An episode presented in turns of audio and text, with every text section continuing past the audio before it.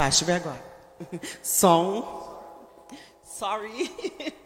Shalom a todos, boa noite. Shalom para você que está em casa, para você que vai nos assistir através das redes sociais, através do Facebook, do YouTube, aonde essa palavra, o dia, a hora, não sei qual vai ser o momento que o Senhor vai fazer com que essa palavra chegue até a tua vida, mas no momento em que ela chegar, que você abra teu coração, que você abra os teus ouvidos e que o Espírito fale até você. Essa noite eu quero compartilhar com vocês uma palavra que primeiramente que ela comece cortando em mim. Eu quero falar sobre uma verdade inconveniente. Há exatos 14 anos atrás, para ser mais exata, nos meados de novembro de 2006, foi lançado um documentário de um homem chamado Al Gore que ele é um americano e ele é ex-candidato à presidência dos Estados Unidos. Na época era ele o Bill Clinton e o Bill, Bill, é, o Bill Clinton acabou ganhando. Mas o Al Gore, ele começou, né, depois que ele perdeu as, as eleições, ele começou a promover umas palestras e começou a viajar por vários países, viajou o mundo todo, trazendo várias é, palestras que acabaram essas palestras transformando-se em um documentário. E o nome desse documentário era justamente esse: Uma Verdade Inconveniente. E o que ele falava nessas palestras? A temática eram os efeitos destrutivos ao meio ambiente. Como o homem estava degradando o planeta Terra, destruindo a natureza e com isso acabando com a camada de ozônio e acabando com, com o nosso planeta. E aí, com essa palestra, ele ganhou muito mais dinheiro, ficou muito mais rico e teve muito mais notoriedade do que se ele tivesse sido de fato o presidente dos Estados Unidos.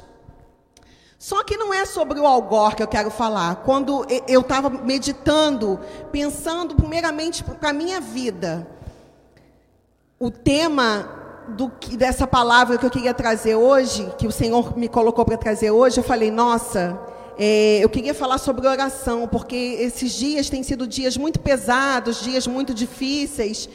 E eu falei, nossa, falar sobre oração não tem coisa mais inconveniente, não tem uma verdade mais inconveniente, muito mais do que uma palestra sobre a destruição do meio ambiente, do planeta Terra.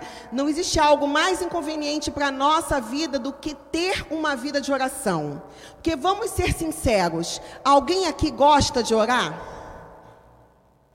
Né? A gente está com uma, uma plateia aqui bem cheia e duas pessoas apenas levantaram as mãos. Por que, que a gente não gosta de orar? Porque nós temos dificuldade de acessarmos Deus no sentido de que a gente quando conversa com uma pessoa, por exemplo, estou conversando com o pastor Marcos, tal, estamos falando sobre um assunto com ele, está falando sobre um assunto comigo, eu estou olhando para ele, ele está olhando para mim. Mas Deus não, Deus, ele é invisível. Então, para você desenvolver uma vida de oração, você tem que primeiro ter fé. Você tem que ter fé, porque você fechar os teus olhos para conversar, se ajoelhar ou sentar, e você começar a abrir ali teu coração, você tem que acreditar que existe um ser superior que coordena todas as coisas, que domina tudo e que ele está te ouvindo. O grande problema da gente é que quando a gente fala alguma coisa com alguém, a resposta vem rápido. Perguntar alguma coisa para o pastor Marcos, ele vai me falar ou sim, ou não, ou espera, ou talvez, ou não sei, ou sei. Ele vai me dar uma resposta rápida. E Deus não. Deus, a gente vai, vai falar com Ele, a gente vai, se, vai direcionar a nossa oração a Ele, vamos conversar com Ele e vamos ter que aguardar em fé a resposta daquilo que falamos.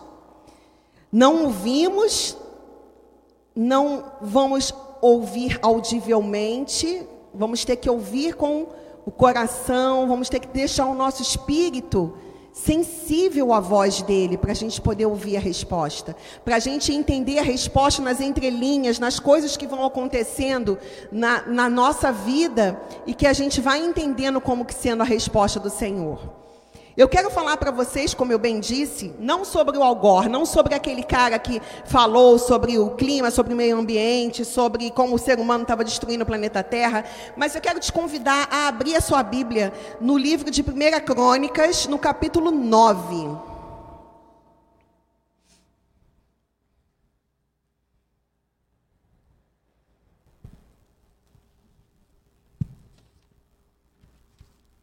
Primeira Crônicas, capítulo 4, na verdade.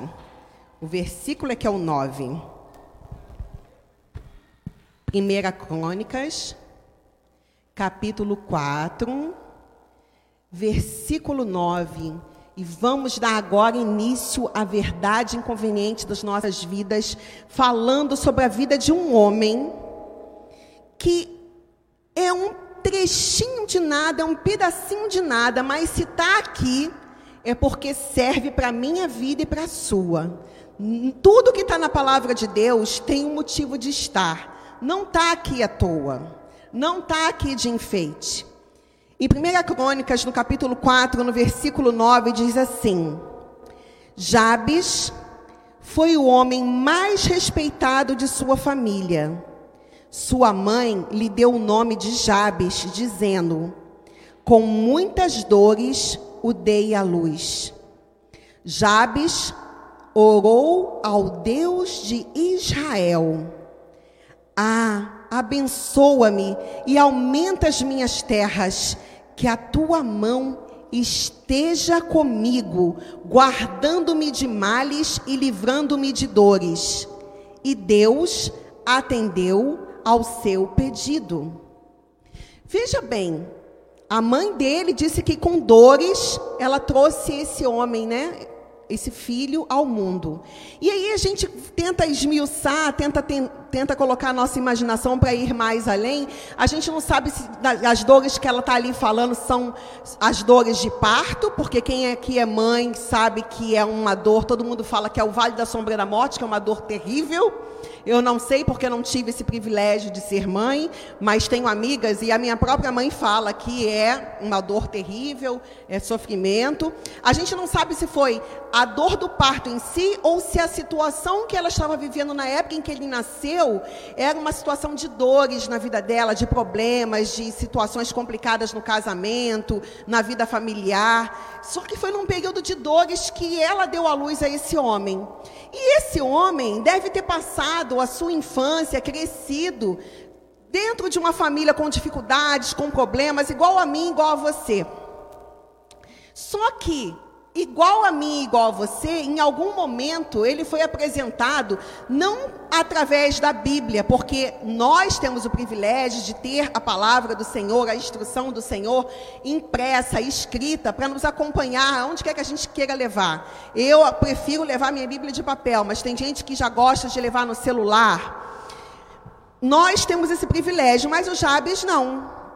Ele conhecia o Deus de Israel através da tradição oral, através do que as pessoas mais velhas, através do, do, da reunião que eles faziam familiar. Numa época em que, graças a Deus, não havia televisão, nem Netflix, nem internet, nada para distrair os homens, os homens eles se reuniam, reuniam para falar de coisas realmente importantes, se reuniam para poder falar dos feitos de Deus, das grandezas de Deus, do temor que se deveria ter a Deus, porque Ele era o Senhor soberano, criador da terra. E alguém apresentou esse Deus, o Deus de Israel, a Jabes. E ele não parou para ficar prostrado olhando a dor que ele tinha, a situação de dor e de sofrimento que ele tinha familiar, o significado do próprio nome dele, que significava aquele que, que trazia sofrimento, que tinha uma vida difícil. Ele fez uma oração tão simples porque o que acontece com a gente é que às vezes a gente pensa que orar é usar palavras difíceis, rebuscadas, é fazer orações longas, demoradas, porque é assim que Deus vai ouvir. Olha a oração dele, que coisa simples. Ah, Senhor, abençoa-me e aumenta as minhas terras, que a tua mão esteja comigo, guardando-me dos males e livrando-me de dores. E aí a Bíblia diz que Deus atendeu o seu pedido. E aí acaba, não se tem mais nenhuma narrativa de como foi o decorrer da vida de Jabes. Se ele é, calcula-se, porque ele pediu para Deus, para Deus aumentar as terras dele, a gente calcula o quê? Que ele deve ter sido um homem muito próspero, que ele deve ter tido fazendas, as terras dele devem ter sido alargadas, que ele deve ter tido, deve ter, é, ter sido guardado dos inimigos, que nenhum mal sobreveio à tenda dele, que ele deve ter tido um bom casamento, filhos. A gente não consegue né, ver aqui o restante do desenrolar. Mas a gente vê que se está aqui, é porque serve para mim e para você. Que devemos trabalhar a nossa mente para que vençamos a preguiça, a procrastinação, as distrações que são colocadas na nossa vida e que passemos a desenvolver uma vida de oração. Por mais simples que ela seja, por menor tempo que ela tenha, temos que desenvolver uma vida de oração, uma vida de comunhão com Deus. Oração é realmente um alimento para a nossa alma. Essa oração que foi feita pelo Jabes revela o que muitas pessoas não compreendem. Há apenas um só Deus e ele deve ser o centro das nossas vidas e de tudo o que fazemos. Jabes ele ora ao Deus de Israel. O Deus de Israel é o único Deus. Não adianta nós tentarmos colocar entre nós e Deus outros mediadores, colocarmos outros intercessores. O único mediador que existe entre o Deus de Israel, o Deus Pai e nós é Yeshua Hamashia, seu filho, que foi enviado para nos abrir um novo e vivo caminho, um caminho de acesso a Deus. Então não adianta as pessoas tentarem buscar em gurus, em pseudos santos, em outras pessoas, acesso a Deus. A oração de Jabes foi direta. Ele não usou ninguém para intermediar. Ele foi direto e pediu: Deus, Deus de Israel, me abençoa, larga minhas tendas, me guarda, me livra do mal. E Deus foi lá e atendeu ele. A Bíblia não fala aqui que ele frequentava nenhum lugar, que ele lia nenhum livro, até mesmo porque não tinha. O primeiro passo para se desenvolver uma vida de oração é convidar Deus para entrar em nossas vidas e pedir a sua bênção. Não é pedir bênçãos, não é pedir coisas, mas é pedir a bênção da presença de Deus sobre nós. Você acordou, abriu os teus olhos, você está vivo. E enquanto você dormia, Deus guardava o teu sono. E, gente, estar dormindo é estar morto. Enquanto a gente está dormindo, a gente não, tem, não participa de nada que está acontecendo no mundo. E quando você acorda, está tudo ali. O mundo está ali, os, é, quando está chovendo tem chuva, quando tem, é dia de sol tem sol. E tudo está ali sem a tua participação e nem a minha. Deus ele deixa tudo sob o controle dele para nos abençoar. E às vezes a gente levanta tão no piloto automático que a gente levanta, corre para fazer café, corre para tomar banho, corre para pegar as coisas para ir para o trabalho e a gente não para um minuto para falar: Senhor, obrigada porque mais uma vez eu acordei. Obrigada pela noite de sono que eu dormi. Obrigada porque eu acordei com vida. Estou indo agora para o meu trabalho. Senhor, me abençoa, me livra do mal, me acompanha, esteja comigo, seja comigo. Enquanto você está caminhando para ir para o seu banheiro, para escovar teu dente, para tomar teu banho, você pode fazer essa oração, conversar com Deus, adquirir esse hábito de falar com Deus, tirar um tempo. Ah, antes de tomar café, eu vou sentar aqui na minha mesa, cinco minutos, vou fazer uma oração, vou agradecer a Deus pelo dia, entregar esse dia nas mãos dele, vou pegar aqui um versículo, um salmo, um versículo da palavra e vou ler. Porque antigamente, o pastor Ludwig estava aqui mencionando agora há pouco, que quando ele começou a caminhada dele em, em descoberta de Deus, ele foi com uma irmãzinha de oração subir um monte e antigamente havia esse temor, cuidado, você vai subir um monte, você vai falar com Deus, tem que estar com a vida reta, senão você pode subir lá em cima e acontecer alguma coisa.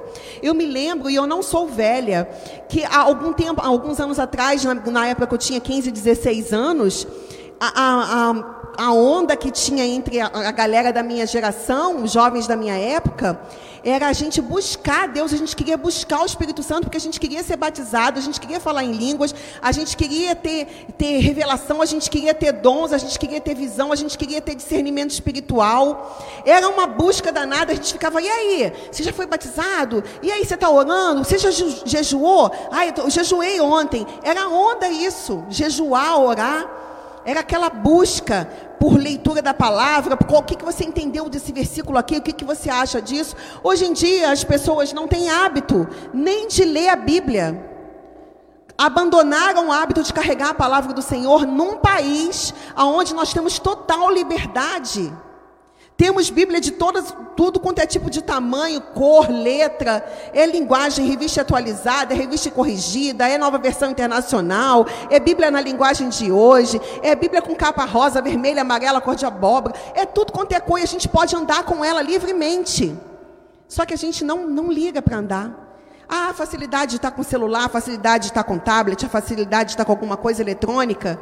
E aí você não lê, você não memoriza, você não sabe quantos livros tem na Bíblia, quantos capítulos tem, quem escreveu o quê, por que que escreveu, por que que está ali. Quem aqui já tinha ouvido, já tinha lido esse versículo sobre Jabes? Algumas pessoas não. E está aqui, está tá acessível. Mas por que, que a gente não lê? Porque a gente acaba entrando no piloto automático. Todo, é moda para todo mundo. Assistir Netflix, ver o que está passando na televisão. Mas e o que está passando aqui no manual de direcionamento para a tua vida? Deixou de ser importante? Deixou de ser aquilo que é, que é valoroso. É, eu me lembro de uma certa ocasião em que eu estava ouvindo uma pregação da missionária de Meia Williams, e ela estava contando que ela foi convidada para estar num, num país lá da Europa para poder pregar o Evangelho. E aí era ela e outras pregadoras, outras palestrantes. E ela preparou o caderno. Eu também tenho o mesmo hábito, né, de escrever tudo aqui no caderninho, e aí na minha Bíblia de papel. E aí ela né, escreveu os sermões dela, a, as palavras que ela ia ministrar, levou a Bíblia. E as outras irmãs que estavam indo com ela ali para aquele, aquele seminário, não, levaram tudo no tablet. E quando viram ela abrindo a mala, abrindo a bolsa dela e pegando o caderno e falar assim: Nossa, irmã, a senhora ainda está anotando as coisas em caderno? Isso é da época antiga, isso é pré-histórico, não se usa mais. Cadê seu tablet? Você não tem tablet? Eu vou comprar um tablet para abençoar a vida da irmã. Ela falou: Não, minha querida, eu estou muito bem com a minha Bíblia, eu estou muito bem com o meu caderno. Fique em paz. Se você quer usar seu tablet, usa. Aí aconteceu um problema lá no local onde elas estavam reunidas, acabou a luz, ficaram sem energia elétrica. E o que, que aconteceu? As irmãzinhas do tablet não conseguiram levar a palavra. O que aconteceu? A única que tinha palavra escrita, tinha a Bíblia, e ainda por cima conseguia até pregar sem ficar lendo, porque tinha se alimentado da palavra, era a irmã Edmeia. Então as irmãs falaram, ah, e agora? Eu não tenho mais, não sei mais como é que eu vou pregar, porque toda a minha mensagem, tudo que eu tinha digitado, estava no meu tablet, não tem luz, não tem energia, não tive como carregar, não tem internet, como é que eu vou abrir isso aqui? Então, uma irmã que era convidada para poder palestrar um dia nesse seminário, acabou pregando a semana inteira, porque ela tinha caderno e Bíblia, e as outras irmãs tinham tablet. Então, por aí a gente tira como é que essa geração foi perdendo, pouco a pouco, o desejo de orar, o desejo de ler, o desejo de caminhar, de andar com Deus.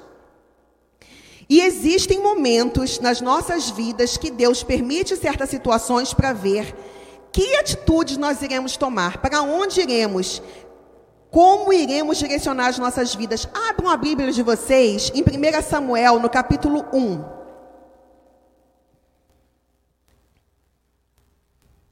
Primeira Samuel, capítulo 1, do versículo 1 ao 6, diz assim: Havia certo homem de Ramataim, Zufita, dos montes de Efraim, chamado Eucana, filho de Jeroão, neto de Eliú e bisneto de Tou, filho do Efraimita Zufi. Ele tinha duas mulheres, uma se chamava Ana e a outra Penina. Penina tinha filhos, Ana, porém, não tinha. Todos os anos, esse homem subia de, eh, de sua cidade a Siló para adorar e sacrificar ao Senhor dos Exércitos. Lá, Ofni e Finéias, os dois filhos de Eli, que eram sacerdote do Senhor, no dia que Eucana oferecia sacrifícios, dava porções à sua mulher Penina e a todos os filhos e filhos dela. Mas a Ana dava uma porção dupla, porque a amava, apesar de que o Senhor a tinha deixado estéril. E porque o Senhor a tinha deixado estéril, sua rival a provocava continuamente a fim de irritá-la. Tenta imaginar a situação. Eucana casado com as duas mulheres, Penina e Ana. A Penina cheia de filhos e a Ana estéril. E aí a Penina virando para Ana e falando assim: ah, aí ó, tem um monte de filhos, você não tem nada, você não tem ninguém, ó, Senhor não te abençoou não. Você não tem a bênção do Senhor na tua vida não. Está aí, ó, árvore seca, não tem filhos. Quantas mulheres, quantas pessoas dizem para af, querendo afrontar quem não tem filhos, é, quem é estéreo por um, algum problema de, de, nascença ou porque o Senhor permitiu que alguma enfermidade viesse e tornasse estéreo. Quantas mulheres eu já ouvi falarem isso? A árvore seca não produz fruto. Você não sabe de nada, você não sabe quais são os planos, os projetos de Deus. Então Penina não sabia, Penina não tinha o temor de Deus ali. Ela estava ali o tempo todo zoando, fazendo o chamado bullying com Ana. Ah, eu tenho filhos, você não tem, eu, eu sou mais amada, eu, olha como é que eu sou abundante, olha como é que eu tenho. E aí, qual foi a atitude de Ana? Ana podia ter entrado numa com ela, ter discutido, ter gritado, mas a, a atitude de Ana foi recorrer a Deus em oração e súplica. Se Penina não provocasse Ana, Ana não iria chorar. Se Ana não chora, Ana não ora. Se Ana não chora e não ora, Samuel não nasce. Então existem provocações que nos fazem chorar, mas é desse choro que Deus vai gerar o um milagre. Então, quando vem a situação difícil, quando vem a afronta, quando vem tudo o que acontece na nossa vida, é Deus querendo ver como você vai se comportar. Para onde você vai direcionar a tua dor, o teu desespero, o teu sofrimento? Se você vai achar que vai começar a reclamar, só reclamar, porque tem gente que só reclama. Não seja um reclamador, não seja um murmurador, não seja alguém que só olha o lado negativo das coisas. Comece a pensar: se isso está acontecendo, Deus tem um propósito maior nisso. A minha vida não está jogada no vento. Eu não sou filha do acaso e nem estou com a minha vida lançada à sorte nem ao destino. Eu tenho um Deus sobre mim. O mesmo Deus que atendeu a oração de Jabes é o Deus que cuida de mim, que cuida de você, que cuida de nós. Mas você precisa entender que ele, Deus, ele é educado, ele não arromba portas, ele não te força a ter um relacionamento com ele. Ele bate na porta do seu coração e pergunta se pode entrar. E às vezes a forma que ele encontra de bater na porta do teu coração é usando as peninas da vida, usando pessoas afrontosas, pessoas que vêm realmente fazer bullying, reclamar, implicar. É um chefe, é um salário que, que atrasa, é uma pessoa, um vizinho, é um familiar, é um marido, é uma, uma esposa, é um filho. É alguém que Deus deixa entrar no teu caminho para ver se você vai bater boca e responder ou se você vai começar a orar e a buscar a direção na única fonte, que é Ele. Abram suas Bíblias em Marcos, no capítulo 1, no versículo 35, por favor.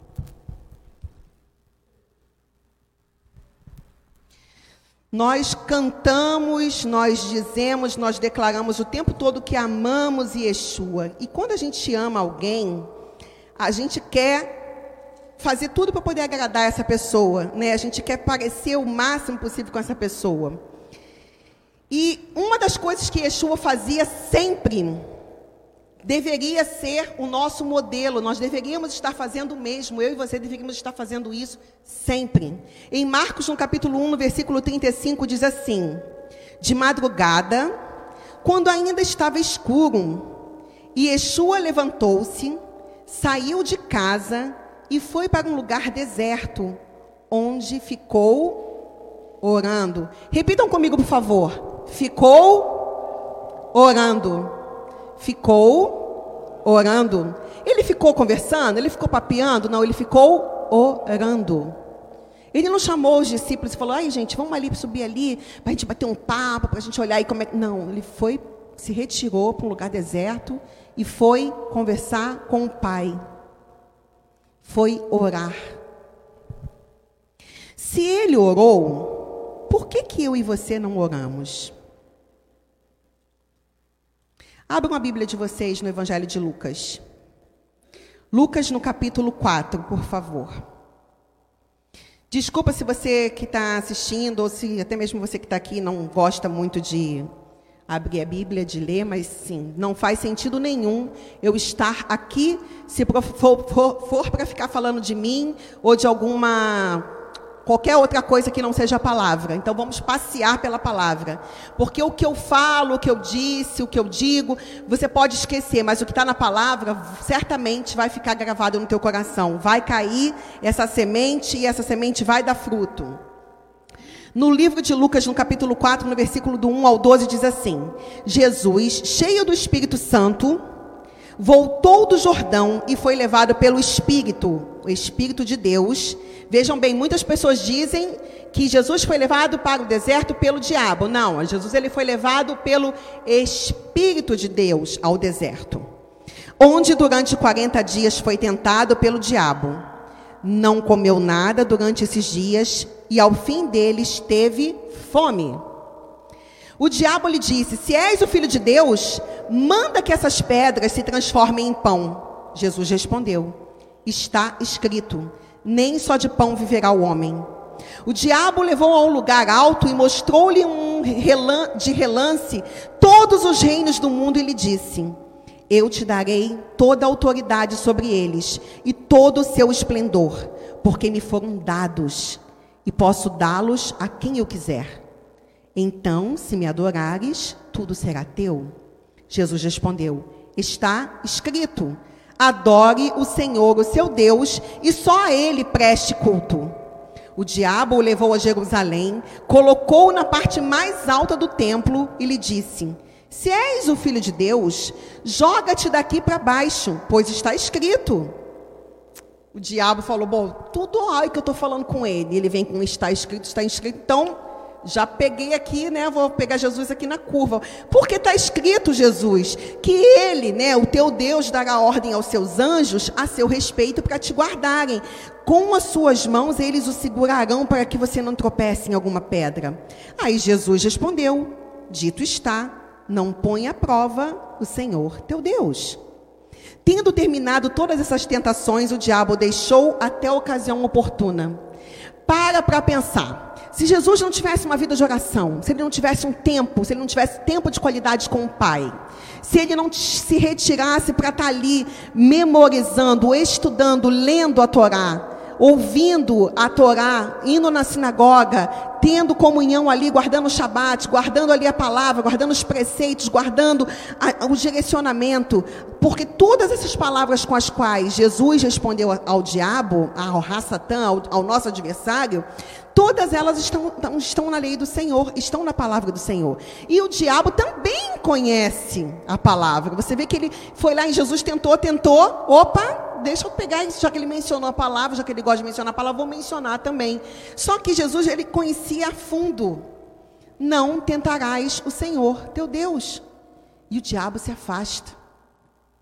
Então, como você vai vencer o diabo? Como você vai vencer esse mundo, Satanás e principalmente a sua própria carne, se você não tem vida de oração e se você não tem leitura de palavra. O diabo ele tentou Jesus com três coisas: comida, poder e fama. Ele queria que Jesus tivesse pão sem ter trabalho, reino sem ter esforço e fama sem ter realização nenhuma. Quando você vê alguém usufruindo de pão sem trabalho, de poder sem suor e de fama sem conquista, você já sabe quem é que está por trás disso. Você já sabe quem é o pai dessa pessoa. Porque é isso que o mundo oferece. O mundo oferece um mundo é, é cheio de atrativos, cheio de coisas que vão nos trazer satisfação. Porque antigamente, quando se falava assim pecado, todo mundo tremia, todo mundo ficava é, assustado. E aí, aos poucos, as coisas foram sendo camufladas, foram tomando outra, outra roupagem para se deixar a palavra pecado de lado, e aí foram se introduzindo no meio do povo de Deus, no meio da igreja, a escassez de oração, a escassez de leitura da palavra, todo mundo quer se divertir, todo mundo quer se distrair, Netflix está aí, é um preço baratinho, e aí você assiste um monte de filme, e aí tem internet. Eu não estou dizendo que eu não vejo, que eu não assisto, que eu não tenho, não é isso. Mas o tempo que se dedica a essas coisas, as redes sociais, a filme, a, a entretenimento, é o tempo que você não tem com Deus. E aí, na hora que vem um desafio, na hora que vem uma, uma, uma época difícil, como é que você vai responder? Com a firmeza de Jesus, com a firmeza de Yeshua, se você não tem palavra, se você está vazio. Como você vai responder ao diabo? Você não vai ter resposta nenhuma. Ou melhor, você até vai ter a resposta de um murmurador, vai reclamar o tempo inteiro. E isso irrita profundamente Deus. Mateus no capítulo 5, 6, Abram aí, por favor. Mateus capítulo 6. Não vou me demorar, não, tá, gente? Já estou terminando.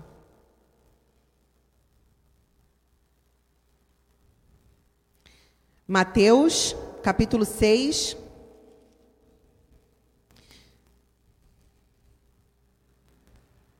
Versículo 5. Diz assim: Yeshua dando para você e para mim um modelo. E quando vocês orarem, não sejam como os hipócritas. Eles gostam de ficar orando em pé nas sinagogas e nas esquinas, a fim de serem vistos pelos outros. Eu lhes asseguro que eles já receberam a sua plena recompensa. Mas quando você orar, vá para o seu quarto, feche a porta e ore ao seu pai que está em secreto. Então o seu pai que vem em secreto o recompensará. E quando orarem, não fiquem sempre repetindo a mesma coisa como fazem os pagãos. Eles pensam que por muito falarem serão ouvidos. Não sejam iguais a eles, porque o seu pai sabe do que, você, do que vocês precisam antes mesmo de o pedirem. Você, ó, pensa, para para pensar, presta atenção no que, no que Yeshua está falando aqui. Em nenhum momento ele se refere a Deus com, olha, Deus de Abraão, de Isaac, de Jacó, Deus de Abraão, de Isaac, de Israel, sabe do que vocês precisam. Não, ele tira toda religiosidade, toda a formalidade e abre um novo e vivo caminho para mim e para você. Ele começa a falar do Deus Pai. Que o Pai sabe o que você precisa antes mesmo de você pedir. Mas o Pai quer que você fale com Ele, que você converse com Ele, que você dialogue com Ele, que você crie relacionamento com Ele. Ele sabe o que eu preciso, ele sabe o que você precisa, mas ele quer que você fale com ele. Eu tenho certeza que o pastor Marcos, que tem um filho pequeno, que o filho dele, quando quer alguma coisa, ele às vezes até sabe que, ah, eu tenho que pegar isso aqui para levar o Gabriel ali. Ele já sabe o que, que ele tem que fazer, mas aí ele deixa ali quietinho. Daqui a pouco Gabriel, pai, o senhor vai pegar aqui a mochila para a gente ir lá, o que o senhor falou que a gente ia? Aí, vou, Gabriel, vou sim. E aí ele pega e leva. Ele já sabia que ele ia levar o filho, já tinha preparado a bolsa, já tinha preparado, preparado a mochila, ou o que, ou que quer que fosse. Mas o filho vem até ele para lembrar, vem até ele para falar. E isso alegra o coração dele, porque ele sabe que aquele filho tem alegria de ir com ele aonde eles combinaram de ir, de ir fazerem o que eles combinaram de fazer. Ele tem alegria quando o filho dele vem até ele e chama ele de pai. Deus ele tem alegria quando a gente vai até ele para pedir, para conversar e, e também para agradecer. Falta gratidão na nossa vida, falta gratidão no nosso coração. A gente murmura e a gente reclama tanto, e nós temos tantas coisas, tantos motivos para poder agradecer. A gente acorda todos os dias. Quer motivo maior do que esse? Tem gente que está num, num, leito de hospital, tem gente que está enlutado, tem gente que está sofrendo, e nós estamos aqui vivos. E Yeshua vai lá e ensina. Perdão. Pai nosso que estás nos céus, santificado seja o teu nome. Venha o teu reino, seja feita a tua vontade, assim na terra como no céu. Dai-nos hoje o nosso pão de cada dia. Perdoa as nossas dívidas, assim como perdoamos aos nossos devedores. Você tem de fato perdoado a quem tem te devido alguma coisa? A quem te fez mal? Fica aí para você refletir. E não nos deixe cair em tentação, mas livra-nos do mal, porque teu é o reino, o poder e a glória para sempre. Amém. E o que ele diz? Mas se não perdoarem uns aos outros, o Pai Celestial não lhes perdoará as ofensas. Gente, quem aqui conhece o livro do profeta Daniel? Quem é que já leu, já teve oportunidade de ler? Poucas pessoas, mas vamos ler, ó, tá na hora de esticar aí, jogar a preguiça de lado e dar uma lida no profeta Daniel. Deixa eu falar uma coisa sobre Daniel para vocês. Abram aí Daniel capítulo 6. Daniel capítulo 6, versículo 10 diz assim: Não vou nem ler do 10, eu vou ler do 8. Daniel capítulo 6, versículo 8. Agora, ó o rei emite o decreto e, e assina-o para que não seja alterado, conforme a lei dos medos e dos persas, que não pode ser revogada. E o rei Dario assinou um decreto. Olha a atitude de Daniel. Quando Daniel soube que o decreto tinha sido publicado, foi para casa, para o seu quarto, no andar de cima, onde as janelas davam para Jerusalém, e ali fez o que costumava fazer três vezes por dia. Ele se ajoelhava e orava, agradecendo ao seu Deus. O que, que foi que Yeshua ensinou quando ele ensinou a orar? Vai para o teu quarto, fecha a tua porta e ora ao teu pai que em secreto te vê e te recompensará. Daniel nem sonhava, ou melhor, acho que até que ele sonhava, né, que um Machia viria, mas ele nem, nem, nem tinha nascido ainda, nem, nem sonhava em em pensar que ele seria, é, teria um encontro com o Machia, porque ele sabia que o Machia estava é, prometido. Mas olha ali o, o, comportamento de Daniel, o comportamento de todas as pessoas que serviram a Deus, que o nome está escrito aqui na palavra, como nós lemos de Jabes no começo. Todos eles tinham o hábito de orar, todos eles tinham o hábito de ter comunhão. E você não vê que Daniel está indo para o quarto para reclamar, para gritar: ó oh, Deus, é, o rei assinou agora o decreto. Não, ele está indo no quarto dele, aonde ele fazia as orações dele três vezes por dia e orava agradecendo. Salmo 119.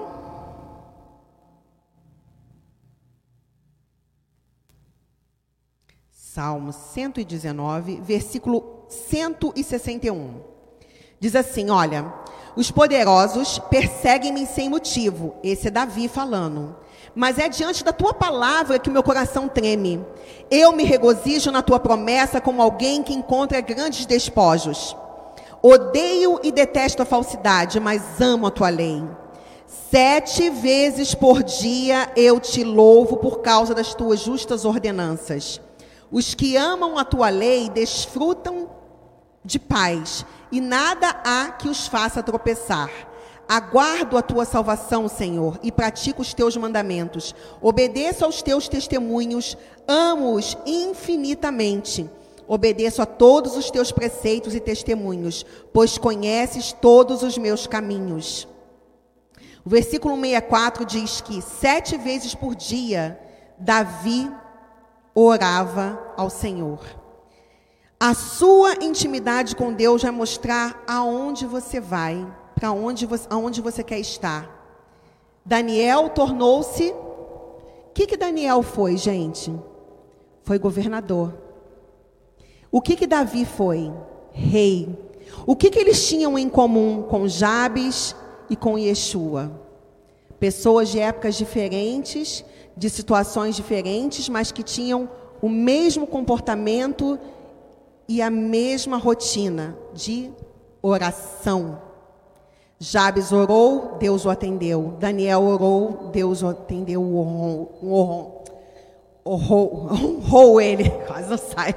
Honrou ele.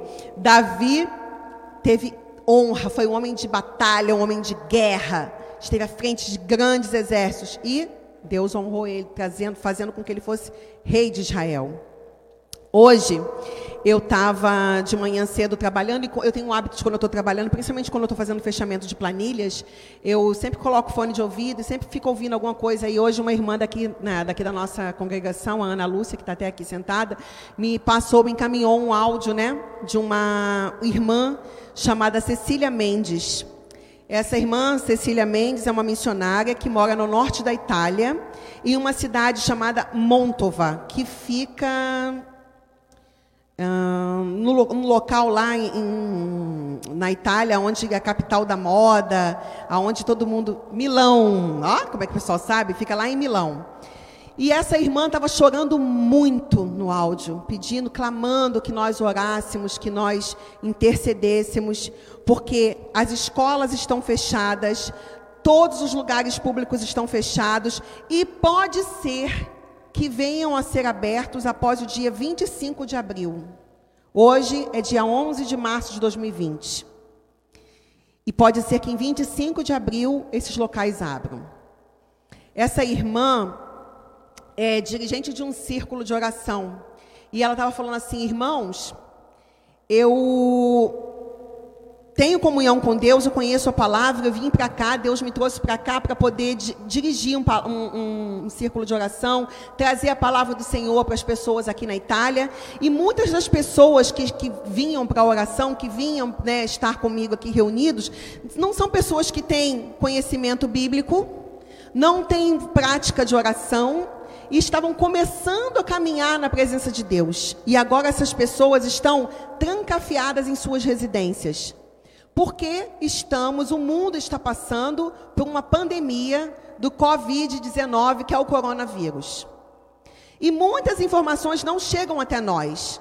Muitas coisas estão acontecendo em vários outros lugares que a gente nem imagina. Mas se você parar um minuto para pensar, quanto você tem para agradecer a Deus? Estamos numa nação onde temos liberdade religiosa, podemos ler a palavra, podemos pregar a palavra, podemos acesso a Deus podemos transitar normalmente e em vários locais do mundo, pessoas estão nesse exato momento trancafiadas em suas residências, as cidades estão como cidades desertas, abandonadas. E as pessoas estão sofrendo, angustiadas. Quem conhece a palavra e quem conhece a Deus, está guardado ali, vai estar tá orando. E quem não conhece? E quem não tem vida de oração? E quem não conhece a palavra, como é que pensa como é que essas pessoas vão estar? Há alguns anos atrás, em 2005, eu me lembro que, 2006, eu me lembro que eu trabalhava num determinado órgão aqui do Rio de Janeiro, que era um, um, trabalho por contrato. Quando fez um ano, o presidente mudou e aí a empresa para a qual eu prestava serviço, ela saiu, perdeu o, o direito de prestar esse serviço e eu fui desligada, fiquei desempregada.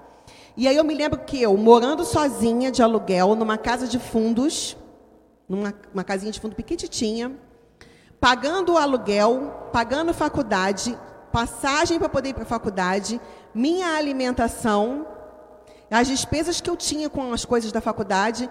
E eu me lembro que eu fiquei desempregada, deixei aluguel pago antecipado para poder né, não, não ficar sem ter para onde morar, onde morar depois. E aí eu me lembro de como eu fui ficando em casa, porque foi na época que eu fiquei desempregada, eu era a época de férias da faculdade, então eu estava em casa. Eu fiquei, irmãos, duas semanas trancada dentro da minha casa, porque me deu uma, uma tristeza muito profunda. Eu não sabia o que eu ia fazer, para onde eu ia ir, por onde começar, recomeçar, procurar emprego distribuindo. Era uma época que não tinha é, tanta facilidade com a internet. Tinha já internet, mas não era tanta facilidade como tem hoje. Então a gente ainda tinha que imprimir os currículos, ir nos lugares, levar. E eu me lembro que eu fiquei duas semanas sozinha, sem receber nenhuma visita, sem ninguém falar comigo, sem eu falar com ninguém. Eu não conseguia mais assistir televisão. Foi me dando um desespero. Eu me lembro quanto eu fiquei assim angustiada.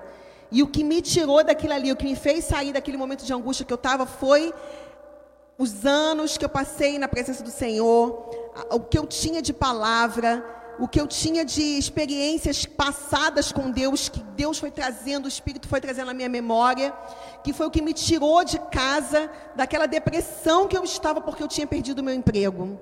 Eu me lembro que teve um dia que eu, eu cheguei a ficar, gente, sem falar, falar mesmo, sem falar oi, eu não falava nada.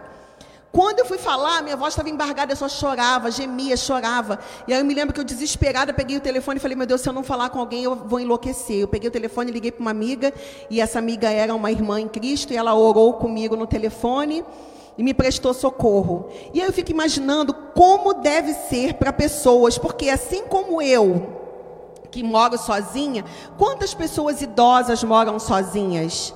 Quantas pessoas, é, mães, filhos, pessoas estão em outros lugares aí e, e isoladas dentro de casa e às vezes sem o um mantimento para poder comer.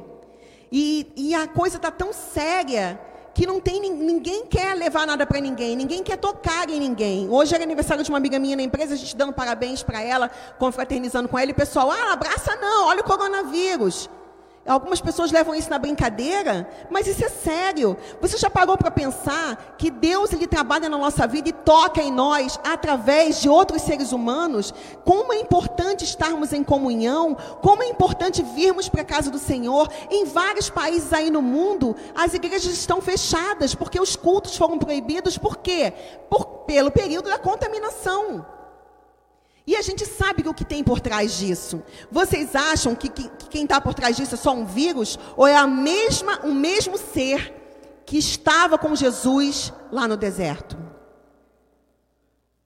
Que tal você começar essa noite a esquecer um pouco do teu umbigo, dos teus boletos? A gente tem um monte de boleto para pagar, um monte de coisa para resolver. Mas que, que tal você orar por essas pessoas? Ah, mas eu não as conheço. Deus as conhece. Isso é suficiente. Ore, faça uma oração, tire um tempo, clame ao Senhor que vá ao encontro dessas pessoas que estão, até mesmo na nossa nação, até mesmo no Brasil, existem lugares aí remotos que a gente não sabe, que é não tem nem internet, não tem acesso a nada, e que pessoas estão doentes, estão enfermas, estão abandonadas dentro de casa, precisando de uma palavra, precisando de um socorro, precisando de um auxílio, e a tua oração pode ser esse auxílio. Deus ele pode usar a tua intercessão para fazer com que alguém chegue até essas pessoas. É chegado o tempo de um novo derramar do Espírito sobre a terra, de um avivamento, como o livro do profeta Joel que diz que o Senhor derramará no final dos tempos sobre toda a carne, que os velhos profetizarão, que os jovens profetizarão, que as mulheres, você que está que tá aí do outro lado da, da tela, que está aí agoniado porque sou eu, sou uma mulher e estou aqui trazendo a palavra, rompe com, esse, com essa religiosidade e pensa que Deus vai levantar na terra. Crianças irão falar, crianças irão pregar. Esquece religião, esquece religiosidade, esquece o teu padrão no qual você encaixotou, engavetou Deus. Deus, Ele é soberano, Ele usa quem Ele quer, como Ele quer, da maneira como Ele quer. Seja você, esteja você aberto para Deus te usar. Comece a desenvolver tua vida de leitura da palavra, uma vida de oração. Seja bênção na vida de outra pessoa. Não deixe o medo das coisas que estão acontecendo no mundo roubarem de você a autoridade que Deus já derramou sobre ti, a autoridade que Yeshua já derramou sobre você. Ele disse que nós nele faríamos obras ainda maiores. Expulsa o medo da tua vida e comece a declarar a, a, plenos pulmões que Ele vive, que Ele reina e que não vai ser nenhuma doença que vai nos impedir de tocar pessoas, de alcançar vidas, de transmitir a mensagem do Evangelho, de que tudo isso que está acontecendo. Em Mateus no capítulo 24,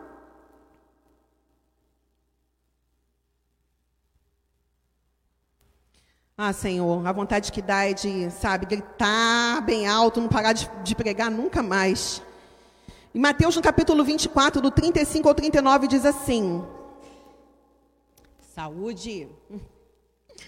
35 diz assim: Os céus e a terra passarão, mas as minhas palavras jamais passarão.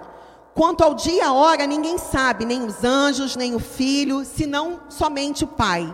Como foi nos dias de Noé, assim também será na vida do filho do homem. Pois nos dias anteriores ao dilúvio, o povo vivia comendo e bebendo, casando-se e dando-se em casamento, até o dia em que Noé entrou na arca, e eles nada perceberam, até que veio o dilúvio e os levou a todos. Assim acontecerá na vinda do filho do homem. Quais são esses dias que estamos vivendo, gente? Dias onde você, o povo acabou de, de enganar o povo do Brasil inteiro aí, de dizer que não tinha risco de coronavírus aqui no, no Brasil, porque estava tudo sob controle. Foi só passar o carnaval, foi só passar a festa da carne, o que eles queriam, com a, com a, com a desculpa velha de sempre de que é para levantar dinheiro através do turismo e blá, blá, blá, blá, blá. Que agora está um monte de casos de coronavírus estourando por aí. Empresas fechando. Gente, Desde 1929, de tempos em tempos na Terra, acontece crises mundiais. E esse coronavírus que começou agora é só a pontinha do iceberg do que está para vir por aí. Se você não se preparar com a palavra, se você não se preparar com uma vida de oração, quando a coisa ficar mais feia do que já está, onde você terá, onde você colocará a sua esperança? Que tipo de comportamento você terá? Para onde você vai correr? Você vai permanecer firme e inabalável? E agora, para a gente terminar e ir para casa, em Hebreus, no capítulo 10, no versículo 38.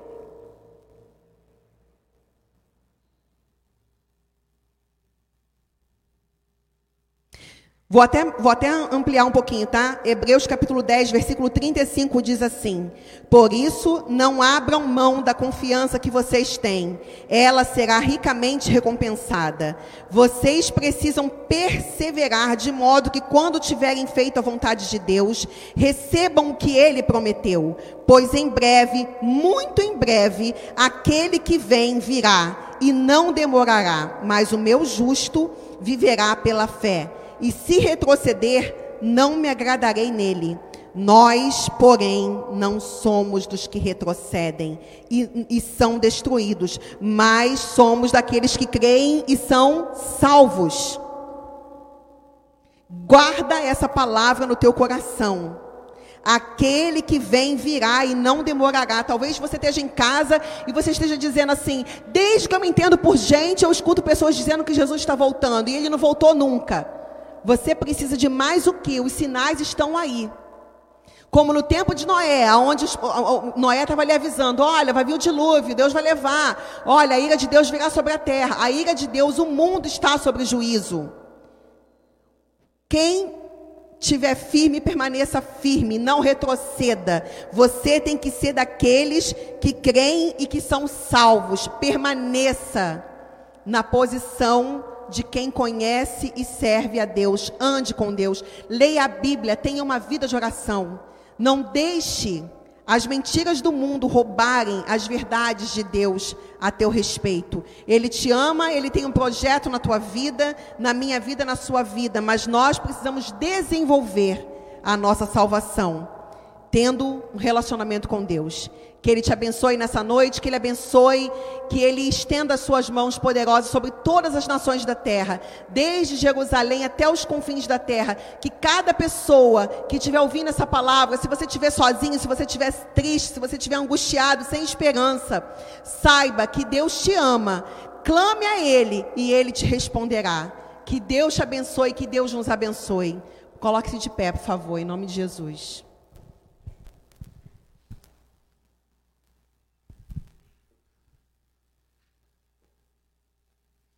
Nesse, nesses últimos 48 horas, o Rabinato de Israel, e eu quero te falar aqui, excelente mensagem, alinhada com a palavra de Deus, alinhada com a vontade de Deus. Eu quero te explicar uma coisa: o que é ser nação sacerdotal?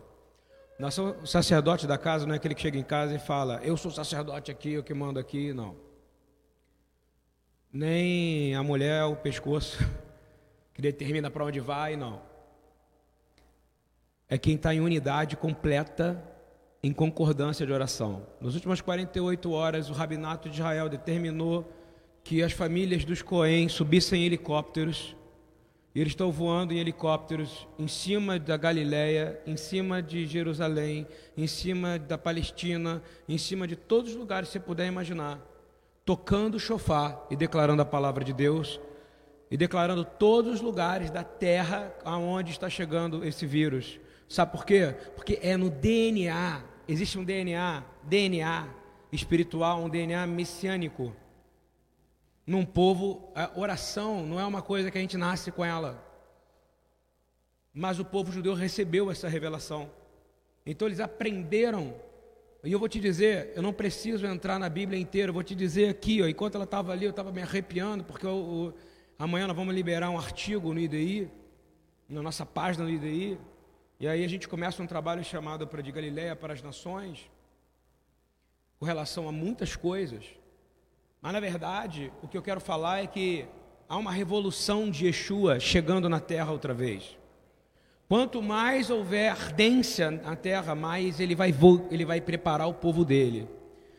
Ah, quando eu, alguém fala de evangelho, eu vou te dizer o que, que é sacerdócio.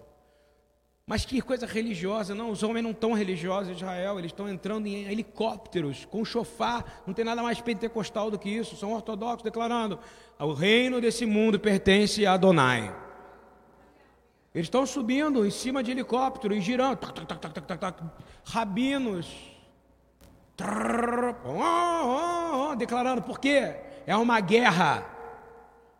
E uma oração é entender que é guerra, é estar alerta, é não estar dormindo, não é ficar reclamando, não é falar da vida, é conversar com aquele que é o Criador da vida. E eu vou falar para você o que está na minha cabeça, por que, que o povo judeu recebeu isso e eu vou te dizer, nós temos que gerar ciúme neles.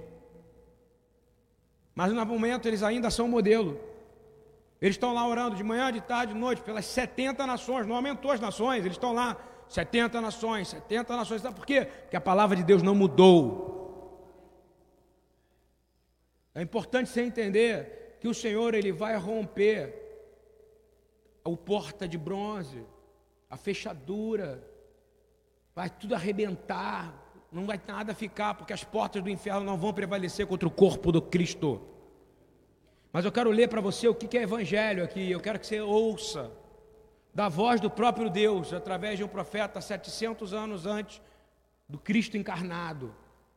Ele diz assim: essa terra foi angustiada, ela será completamente destruída, e, porém, ele envelheceu nos primeiros tempos, veio sobre a terra de Zebulon e a terra de Naphtali, mas nos últimos enobreceu junto o caminho do mar, além do Jordão, até a Galiléia das nações. O povo que andava em trevas viu uma grande luz. E sobre os que eles, é isso que eles estão orando, irmão. Porque essa é a fé messiânica. A gente crê que quem andava em trevas verá uma grande luz. Quem andava em trevas viu uma grande luz, e sobre os que habitavam na região da sombra da morte resplandeceu a vida. Aonde a morte, a vida. Aonde alguém clamando uma voz. Eu tenho olhado para eh, casamentos, eu tenho olhado para relacionamentos, eu tenho olhado para o corpo da igreja. Eu não vejo, sabe o que? Eu não vejo, eu não vejo concordância, eu vejo concorrência em casa, concorrência na vida. Não, nós temos que entrar em concordância agora. Quer vencer as doenças desse mundo? Entre em concordância, é como um triângulo. Quanto o casal estiver mais perto de Deus, mais perto da ponta ele está. Quando está mais longe, mais distante ele está. Isso vale para amizade. Isso vale para é, pregação. Ela está pregando, estava orando. Para quê? Para estar tá conectado, para a gente vir com uma palavra profética da palavra de Deus o mundo está em trevas, nós somos a luz. Ou você não quer isso, não? Ou você quer ser mais um pedacinho de trevas? Eu quero dizer, vai haver luz na sua casa, irmão. A palavra diz no capítulo 9, no versículo 3 de Isaías, diz, continuando, diz: Te multiplicaste este povo e a alegria lhe aumentaste. Eu vou dizer, virá alegria.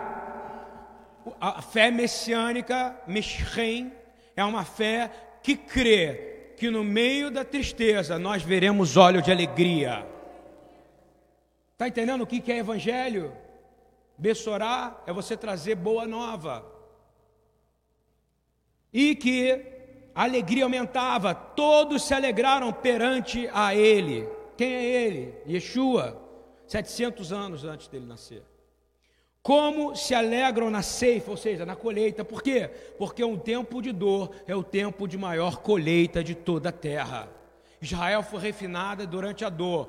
Meu casamento é refinado durante a dor. A sua vida é refinada durante a dor. Você conhece Jesus mediante a dor e depois que ele entra na sua vida, você nunca mais é o mesmo.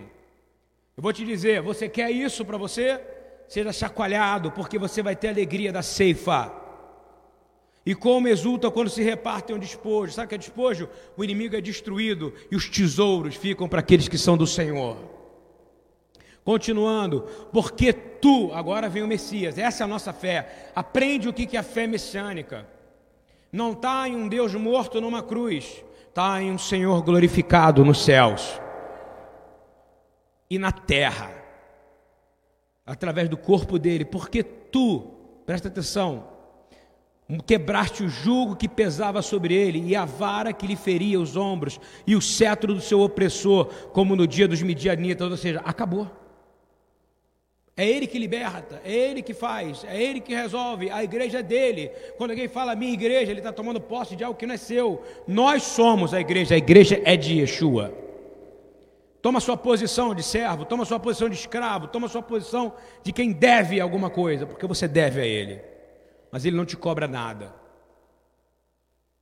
Porque toda a armadura daqueles que pelejavam com ruído, ou seja, só faziam barulho. Olha aí o, o, o vírus, olha aí a mentira, olha aí o carnaval, olha aí não sei o que, estão batendo, ó.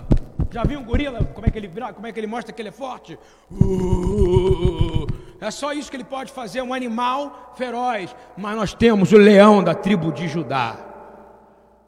É isso que você tem que entender. Quem é que está pelejando a seu favor? Então se submeta agora. Coloca a sua casa, coloca o rebelde da sua casa, a rebelde da sua casa e fala: Eu não consigo dominar, mas não é porque você tem que dominar, é ele que pertence à honra, o domínio e o poder. Muda a sua posição, sai de querer ter o controle, sai de querer mandar e coloca: O governo pertence ao Senhor. E diz assim: porque toda a armadura daqueles que palejavam, ou seja, faz muito barulho, grita muito, meu jeito é assim, e a vara que lhe feria os ombros, e o cetro do seu opressor, como o dia dos medianitas, porque toda a armadura daqueles que pelejavam com ruído, e as vestes que rolavam no sangue serão queimadas, ou seja, não vai haver doença. Você crê nisso ou não? O sangue não vai te contaminar. Nos últimos dias, porque o sangue que nós temos que crê é o sangue do Cordeiro. E o sangue dele não coagula. O seu sim, o dele não. E diz assim: porque um menino nos nasceu. Daí que os rabinos oram. Estou dizendo, essa é a fé que Jesus tinha. Jesus não tinha o Novo Testamento. Ele veio cumprir isso aqui. Ele é aliança. Abre seu coração e ouve: um menino nasceu. Você crê nisso que ele nasceu? De uma virgem? Um menino nasceu. Um filho nos deu. Quem deu esse filho? Jesus, ele deu para nós. O Pai. O principado está sobre os seus ombros, ou melhor, a tradução está errada nessa Almeida. O governo está sobre os ombros dele. Toda autoridade está sobre Jesus e Ele está sobre tudo. E o seu nome será, vamos falar junto comigo, maravilhoso, conselheiro, Deus forte, Pai da eternidade e príncipe da paz. Do incremento deste principado e da paz não haverá fim. Vou repetir de novo. Do poder que emana dele não tem fim. Tudo vai passar, que é o que está em Mateus 24. Ele está apenas repetindo. E aí os rabinos estão clamando isso, sabe por quê? Porque essa é a verdade. Eles não sabem quem é ainda, mas nós sabemos, nós declaramos essa palavra aqui. O principado dele, o governo dele de Shalom, durará Leolam Vaed para todo sempre, e sobre o trono de Davi e no seu reino fará o firmar e o fortificar em juízo e em justiça, desde agora para toda a eternidade, porque o zelo do Senhor dos exércitos fará isso, estará com ele de toda a eternidade por eternidade. Assim eu declaro em nome de Yeshua sobre a sua vida. Pega essa palavra e diz: aonde tem trevas, luz. Aonde tem dor, cura. Aonde tem ferida, seja sarado. Aonde é cinza de tristeza, alegria. Aonde o diabo está fazendo barulho, batendo no peito como um gorila, como um animal, você está ouvindo o grito de um homem que disse: Está consumado, e hoje ele é o Senhor sobre toda a terra. Ele é o Melech Haolam, e a, a, a ele pertence, eu quero declarar isso, porque é a confirmação disso e todos nós em espíritos entramos num cântico novo, porque aquele é o único que é digno de abrir o livro, o leão da tribo de Judá. E diz assim: Ele que foi morto, e com teu sangue compraste para Deus homens de toda a tribo, toda a língua, e todo povo, toda nação, e para nosso Deus os fizeste reis e sacerdotes. Irmão, você está como rei e como sacerdote. Isso que vai diferenciar a sua oração. A sua oração não é um momento, a sua oração é um estilo de vida. Repete comigo, a minha oração precisa ser um estilo de vida. Paulo fala: orai em espírito incessantemente, dia e noite. Porque você precisa estar preparado.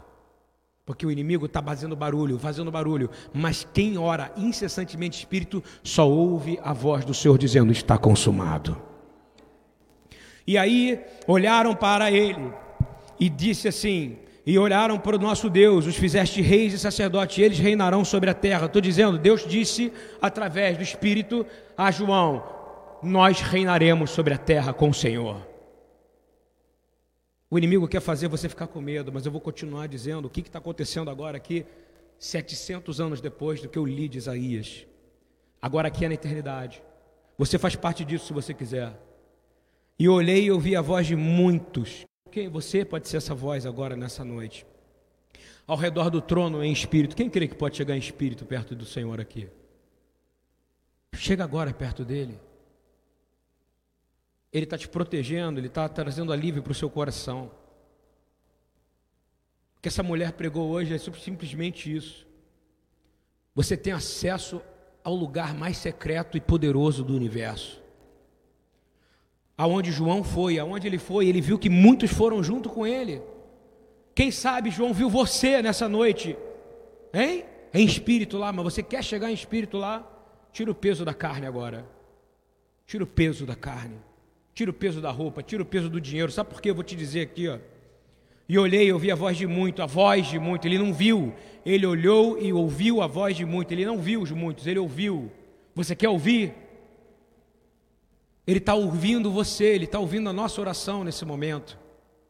Dizendo que estavam ao redor do trono, dos animais, dos anciões, era o número deles milhões de milhões de milhares de milhares. Somos nós, irmão, em espírito, orando aqui. E todos diziam com grandes vozes: Vamos falar junto? Digno é o cordeiro que foi morto. Fala junto comigo de receber. Agora você vai ter que dar para ele o poder. Deixe para ele tudo é seu, Senhor. As riquezas, a palavra que está sendo usada é dinheiro, você acredita? Kesef, é prata. Toda a sua riqueza pertence ao Senhor. Ele é o único digno de receber o poder, de receber Kesef, a riqueza, de receber a sabedoria, Hormá, Koar, a força, a honra, a glória e todas as ações de graça nós declaramos em nome de Jesus. O inimigo agora ele não apenas retrocedeu, como ele fugiu por sete caminhos. Você crê nisso?